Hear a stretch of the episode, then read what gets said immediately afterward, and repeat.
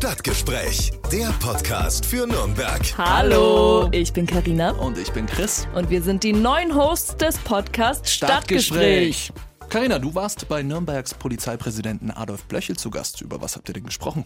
Über viele diverse Themen, die Nürnberg aktuell so betreffen und natürlich auch darüber, wie Herr Blöchel so sein Weihnachten verbringt. Klingt gut, ich bin gespannt.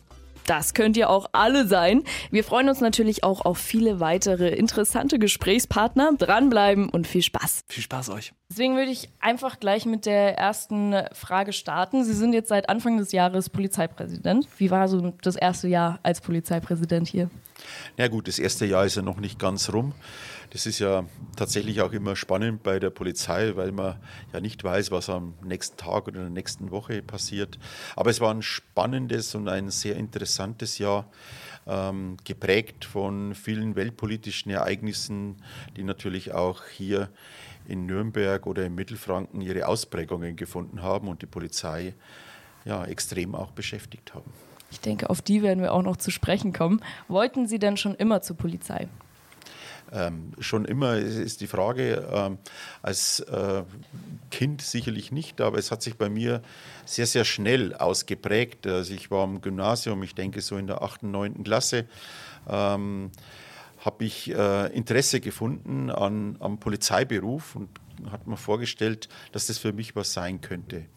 Habe aber dann trotzdem das Abitur noch fertig gemacht und bin dann in der ja, dritten Qualifikationsebene, früher gehobener Dienst, direkt eingestiegen mit dem Studium bei der Polizei. Was macht man denn so in seinem Day-to-Day-Life hier als Polizeipräsident? Wie kann man sich so einen Tag vorstellen? Oh, das hat sehr viel natürlich äh, zu tun äh, mit Planungs- und Lagearbeit. Also der Morgen beginnt für mich, indem ich mir einen Lageüberblick verschaffe. Was war in den vergangenen 24 Stunden? Ähm, wo gibt es Nacharbeiten? Wo muss, muss nachjustiert werden? Und geht dann weiter mit Besprechungen, mit Planungsaufgaben, mit Personalfragen in erster Linie, mit Repräsentationsaufgaben nach innen und nach außen. Also das ist sehr, sehr vielfältig und kein Tag ist wie der vorherige. Sie sind ja äh, verantwortlich für 5000 Beschäftigte, wenn ich das. Das ist richtig, circa 5000 Beschäftigte. Hm? Verspüren Sie dann Druck? Ist das so, ein, so eine Situation, die Sie gegenwärtig spüren oder immer mal wieder sich vor Augen führen müssen? Also einen Druck spüre ich da nicht. Da glaube ich, wäre der falsche Mann am falschen Platz. Ähm, denn ähm, es ist ja natürlich auch so, dass man in so eine Aufgabe auch hineinwächst, äh, vorbereitet ist darauf. Ne? Wichtig, glaube ich, ist es tatsächlich, die Organisation zu überblicken, die ja gerade auch bei einem Polizeipräsidium sehr, sehr vielfältig ist. Wir haben äh, eine ganze eine ganze Vielfalt von nachgeordneten Basisdienststellen im Schutzpolizeibereich, äh, Spezialbereiche, äh, wie geschlossene Einheiten, ähm, die, äh, der Bereich der, Ver des, der Verkehrsdienststellen spielt da eine Rolle, der Kripo-Dienststellen. Also es ist sehr, sehr weit gefächert aufgestellt. Und da muss man natürlich einen entsprechenden Überblick haben oder sollte ihn haben und im Gespräch bleiben natürlich mit den Mitarbeitern und Mitarbeiterinnen und Mitarbeitern. Mhm. Es ist ja, so wie ich das jetzt verstehe, schon eher ein Bürojob. Also viel am Schreibtisch, viel diese, diese Organisation, die dahinter steckt. Äh, wollten Sie das schon, schon immer? Weil wenn man jetzt so als Laie über die Polizei nachdenkt, dann denkt man an die Streifenwagen und denkt daran. Ja, das ist, das ist richtig. Natürlich ist es auch mit viel Büroarbeit verbunden. Ähm, aber es vergeht kein Tag, wo man nicht den Bürosessel mehrfach verlässt. Äh, und ähm, ja, und zu dem anderen Part muss ich sagen, ich habe ja inzwischen gut 40 Jahre Polizeidienst äh, hinter mir und ganz verschiedene ähm, ähm, Sparten und auch ganz verschiedene äh, Aufgaben von Sachbearbeiteraufgaben bis zu Führungsaufgaben hinter mir gebracht. Und das ist äh, diese Abwechslung macht es aus meiner Sicht. Und dieser diese aktuelle Tätigkeit als Polizeipräsident hat natürlich auch wieder die ganz eigene Herausforderungen, denen ich mich natürlich gerne stelle. Jetzt haben Sie es ja schon angesprochen, Sie sind schon sehr lange bei der Polizei. Gibt es irgendwelche Fälle, die Ihnen so im Kopf geblieben sind? Ja, im Kopf geblieben sind natürlich äh, vor allem auch Ereignisse, ähm, die eher ja, dramatisch ausgegangen sind, äh, die einen dann natürlich auch prägen, im, im, im Kopf bleiben. Ähm, Einsätze, denen man zu tun hatte. Ich hatte mal mit einem ähm, Flugzeugabsturz in, in München noch in meinen Anfangsjahren zu tun, äh, die mich, äh, dieser Einsatz hat mich beeindruckt, muss ich sagen, und auch ein, ein Stück weit äh, geprägt, muss ich sagen. Ähm, hat mit äh, Opfern zu tun, äh, um die man sich kümmern muss, an, mit den, den, vielfältigen Aufgaben vor Ort, die bewältigt werden muss, fast zu gleicher Zeit, ohne dass die Kapazitäten einstweilen erst einmal so zur Verfügung stehen. Also das war für mich prägend und beeindruckend, äh, schon als äh, junger Polizeibeamter. Mhm. Das kann ich sehr gut nachvollziehen. Wie ist es denn tatsächlich, ähm, wenn so schwierige Fälle auf Polizisten zukommen? Äh, was gibt es da für Methoden, um auch die Polizisten so ein bisschen mental zu entlasten? Gibt es da irgendwie Hilfe, psychologische Unterstützung? Ja, wir haben in dem Bereich inzwischen bei der Polizei ein sehr vielfältiges Hilfssystem aufgebaut, das zur Verfügung steht das sich ähm, aktuell, äh, ganz interessant, dass Sie fragen, ähm, beim Präsidium Mittelfranken noch weiter ausbaut. Wir nennen das äh, psychosoziale ähm, Versorgung für Einsatzkräfte. Und ähm, dann gibt es ein Team bei uns, ähm, das flächendeckend auch präsent ist in Mittelfranken, die Lage auch auswerten und aktiv, äh, proaktiv auf die Kolleginnen und Kollegen zugehen, die ähm, mit kritischen, grundsätzlich kritischen Einsatzlagen befasst waren und äh, in Gespräch mit den Kollegen kommen und äh, versuchen zu eruieren, ob da irgendwelche Nachwirkungen da sind, die einer Betreuung bedürfen. Aber es gibt natürlich auch äh, unseren ähm, polizeilichen Sozialdienst. Das sind äh, Sozialpädagogen, ausgebildete Sozialpädagogen, in der Regel auch mit äh, Traumaausbildung, die dann tätig werden können. Das ist die Ebene drüber. Und äh, es gibt bayernweit natürlich auch einen zentralen psychologischen Dienst, die auch ihre fachlichen Dienste anbieten, um Kolleginnen und Kollegen, die in einer seelischen Notlage kommen, äh, auch zu unterstützen. Ja. Gestern ähm, kam ja auch die neue Statistik zu mehr Gewalttaten gegen Polizeikräfte. Ähm, Höchststand bundesweit. Ähm, ich glaube 43.000 oder so. Ja, 43.000 Gewalttaten, das sind 8% mehr als noch im Vorjahr. Ähm, das ist sehr, sehr viel. Ist äh, dieser Trend auch hier in Mittelfranken bemerkbar?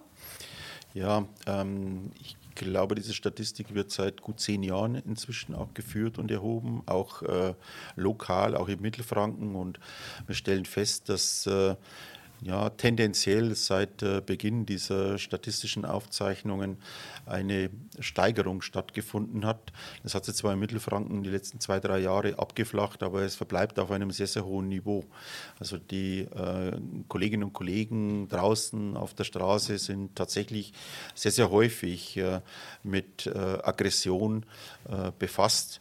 Die meisten Fälle, bei den meisten Fällen handelt es sich tatsächlich um Beleidigungen, aber auch körperliche Übergriffe, Widerstände äh, gegen Vollstreckungsbeamte sind leider keine Seltenheit. Mhm.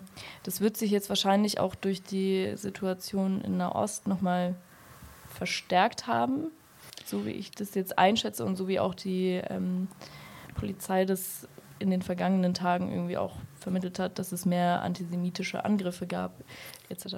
Also die Situation in äh, Nahost seit diesen Terrorübergriffen äh, der Hamas am 7. Oktober beschäftigt uns natürlich auch hier äh, mit äh, Demonstrationen, äh, mit äh, ähm, Sachbeschädigungen und dergleichen bis hin zu antisemitischen ähm, Vorfällen.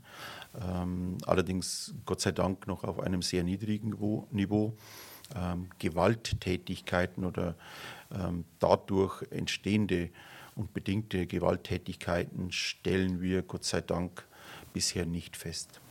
Haben Sie die Sicherheitsstrukturen hochgefahren, verändert seitdem? Wir haben unsere Sicherheitsstrukturen natürlich angepasst. Ähm, die Kolleginnen und Kollegen sind äh, äußerst sensibel im Umgang mit dieser Thematik und äh, selbstverständlich haben wir auch unsere Sicherheitsmaßnahmen gerade auch an jüdischen Einrichtungen entsprechend angepasst. Okay. Ähm, vor kurzem, ich glaube letzte Woche, war ja auch ähm, die Thematik mit der Zeppelin-Tribüne und den ähm, Schmierereien. Wie stehen Sie denn dazu? Jetzt wurde immer mal wieder gefordert, dass man da einen Bannwall irgendwie aufbauen soll mit Polizeikräften oder einfach da nochmal die Sicherheit verstärken sollen. Wie stehen Sie dazu? Es ist natürlich ähm, ja, ein Ort des Erinnerns, ne, der natürlich von bestimmten, Gott sei Dank sehr wenigen Menschen auch entsprechend missbraucht werden kann und auch missbraucht wird. Diese Schmierereien sind äh, ein Zeichen dafür. Das hat man mh, hm, fortlaufend in den vergangenen Jahren leider immer wieder, ähm, dass, dort, äh, dass wir dort auch äh, solche ja, Propagandastraftaten mit erfasst haben, in einem nicht allzu äh, großen Umfang, erfreulicherweise. Diese Nahost, dieser Nahostkonflikt führt natürlich dazu, dass äh, auch diese äh, Menschen sich wieder herausgefordert würden, äh, fühlen, da offensichtlich tätig zu werden. Ähm, es, soll aus, es sollte aus meiner Sicht auf jeden Fall ein Ort des Erinnerns auch bleiben. Natürlich äh, muss man sich überlegen, welche Schutzmaßnahmen notwendig sind. Ähm, da werden wir auch und sind auch äh, in Kontakt mit der zuständigen äh, Stadt Nürnberg, um uns da nochmal auch Gedanken zu machen, wie man das noch besser schützen kann. Mhm. Gibt es da, können Sie da ein Beispiel nennen, was es da für Ideen gibt, das besser zu schützen? Naja, äh, die Polizei kann natürlich durch eine intensivere Bestreifung ähm, das Entdeckungsrisiko erhöhen. Aber grundsätzlich denkbar wäre natürlich, das ist ja auch immer eine Diskussion, das Gelände, den Zugang zu erschweren, einzuzäunen und dergleichen, was natürlich schon auch ähm, den, ähm, den Charakter dieses Gedenkortes natürlich verändern würde. Das muss man überlegen, ob es eine andere Möglichkeit gibt. Ähm, man könnte eventuell auch darüber nachdenken, über eine entsprechende Videosicherung. Mhm. Okay. Was uns gerade vorhin aufgefallen ist, wir sind hier ja im Gebäude direkt gegenüber dem Opernhaus. Ähm, unten haben sie ein schwarzes Brett sozusagen, wo diverse Fälle aus ganz Deutschland präsentiert werden. Ähm, was mich ein wenig verwundert hat, äh, der Fall Flora. Der ist ja, ja in letzter Zeit sehr äh, wieder hochgekocht, weil da neue DNA-Spuren aufgetaucht sind. Ähm, kurz zum Hintergrund äh, für die Hörer. Claudia Obermeier wurde vor 33 Jahren in Röthenbach umgebracht, erwürgt. Und jetzt gibt es neue DNA-Spuren eines unbekannten Täters. Ähm, warum ist dieser Fall unten nicht auf diesem schwarzen Brett? Ich glaube, der ist äh, so präsent, äh, der ähm, der muss nicht unbedingt auf diesem schwarzen Brett sein. Ähm, das ist ja auch innerhalb des Gebäudes. Hier sind wir im Polizeipräsidium. Wir haben im Regelfall hier keinen Publikumsverkehr. Macht also auch äh, relativ wenig Sinn. Aber ja, tatsächlich ist es so, dass wir große Hoffnungen äh, setzen in diese ähm, ja, Öffentlichkeitsarbeit. Der Fall war ja auch in Aktenzeichen XY umfangreich dargestellt, ähm, dass wir uns äh, erhoffen, hier in diesem Fall doch noch den Durchbruch zu erzielen und äh, den Täter zu ermitteln. Jetzt haben Sie gesagt, hier ist kein Publikumsverkehr, dann macht ja das schwarze Brett an sich keinen Sinn, oder?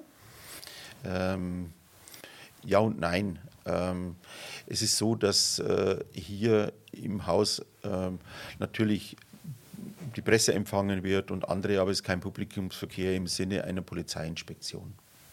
Okay. Und welche Fälle werden da dann ausgesucht, die da hängen? Ich denke, das ist ähm, relativ trivial, okay. ähm, denn äh, das sind halt die Fälle, die von besonderer Bedeutung bundesweit sind. Ne? Und natürlich auch die Kolleginnen und Kollegen, die dort äh, tagtäglich auch passieren, an äh, diese äh, Fälle erinnern, an äh, die Fahndungsplakate und so weiter und das äh, aktuell hält. Ne? Aber mhm. es richtet sich nicht in erster Linie natürlich an die Bevölkerung. Okay. Was ähm, mir auch in der Vorrecherche aufgefallen ist, ähm, zum Beispiel das Polizeipräsidium München, das ist ja auf Social Media sehr, sehr groß dabei, sehr gut vertreten, macht viel auch auf TikTok. Ähm, hier Mittelfranken ähm, hat einen Insta-Account, ist aber auf TikTok, glaube ich, nicht vertreten. So ist es, ja. Hat das einen speziellen Grund oder ist da einfach nicht, nicht der Need da? Also Social Media spielen inzwischen eine, eine, große Rolle, haben eine große Bedeutung für uns, weil man halt auch eine große Reichweite erzielt damit. Ähm, wir sind äh, eben auf TikTok tatsächlich noch nicht vertreten. Das Polizeipräsidium Mittelfranken ist da, äh, Mittelfranken, Entschuldigung, das Polizeipräsidium München ist da beauftragt, ein Pilotprojekt äh, einmal durchzuführen und dann wird man diese Erfahrungen auswerten und sehen, ob dann auch die anderen, die übrigen Polizeipräsidien in Bayern dieses Instrumentarium auch nutzen. Können Sie sich das vorstellen? Das kann ich mir durchaus vorstellen dass Sie auch selbst dann auf TikTok vertreten sind oder das wird die Pressestelle übernehmen? Sie meinen mich persönlich? Ja. ja ich spreche natürlich für das Haus und äh, wenn, dann wird es natürlich äh, vorrangig über unser äh, Präsidialbüro, unsere Pressestelle, äh, äh, Pressestelle laufen. Mhm. Und auf Instagram, äh, wie sehen Sie dann Social Media, also welchen, welchen Nutzen wollen Sie von Social Media für sich selbst einfordern? Ähm, weil auf Instagram wird ja ganz viel auch einfach repostet von bundesweiten Geschichten. Richtig. Ähm, haben Sie da irgendwie noch den, den Ansporn, da so ein bisschen mehr auch irgendwie die Region zu beleuchten? Ähm, es ist natürlich so, dass äh, wir ähm, in, in diesem Bereich noch auch unsere Experimente unsere Entwicklung haben. So lange gibt es es ja noch nicht, aber mhm. wir haben bisher sehr positive Erfahrungen gemacht, vor allem auch mit der Reichweite. Aber es ist natürlich auch so, dass jedes Medium natürlich seine Zielgruppe hat. Ne? Und wir wollen dann natürlich schon auch zielgruppenorientiert äh, arbeiten. Das ist so unser, unser Credo. Ich bin aber überzeugt davon, dass die sozialen Medien auch in der Polizeiarbeit und auch hier im Präsidium Mittelfranken eine zunehmende Bedeutung auch haben werden. Bald ist ja Weihnachten. Oh ja. Polizei hat aber immer offen.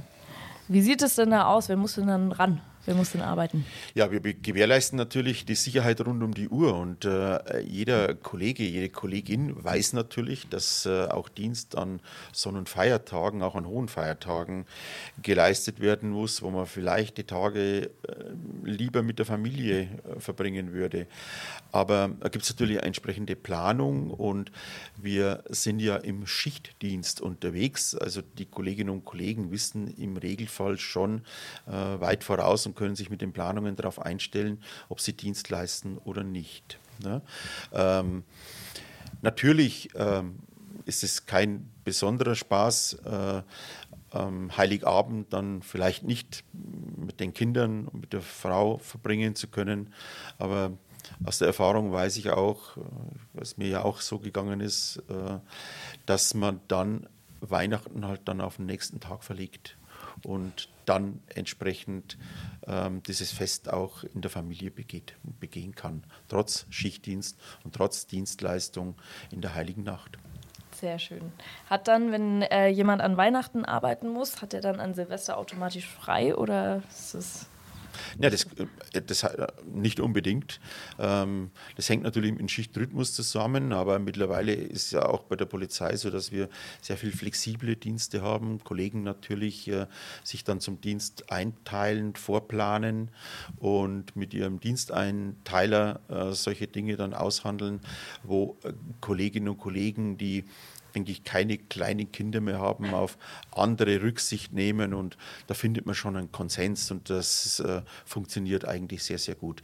Im Regelfall wird es schon so sein, dass die wenigsten Kollegen an Silvester und an Heiligabend miteinander Dienst leisten müssen. Aber es kann natürlich eine Einsatzlage äh, ergeben, dass beispielsweise geschlossene Heil Einheiten ähm, bei einer Veranstaltung an Heiligabend äh, gebraucht werden und gleichzeitig an Silvesterdienst leisten müssen. Also ausgeschlossen ist es nicht, dass es eine Reihe von Kollegen gibt, die auch an beiden Tagen Dienst leisten müssen. Sie haben an Weihnachten frei dieses Jahr?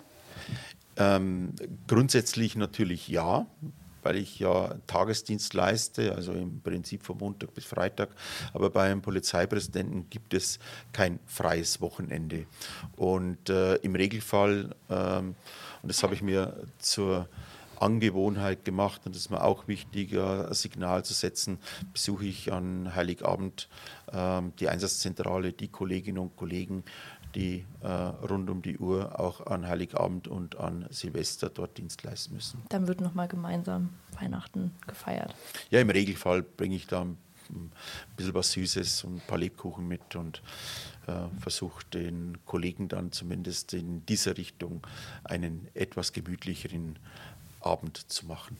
Im Übrigen ist es so eigentlich langjährige Tradition äh, im Mittelfranken, dass an Heiligabend im Regelfall mittags das Christkind in der Einsatzzentrale zu Besuch kommt und dann auch über unseren Digitalfunk die Kolleginnen und Kollegen draußen in den Streifenwägen anspricht und ja, einen Gruß und einen Segen gibt. Sehr schön. Danke für das Stadtgespräch, Herr Blöchel. Vielen Dank auch an Sie für dieses angenehme Gespräch. Stadtgespräch, der Podcast für Nürnberg. Einblicke ins Rathaus, aktuelle Themen, persönliche Gespräche.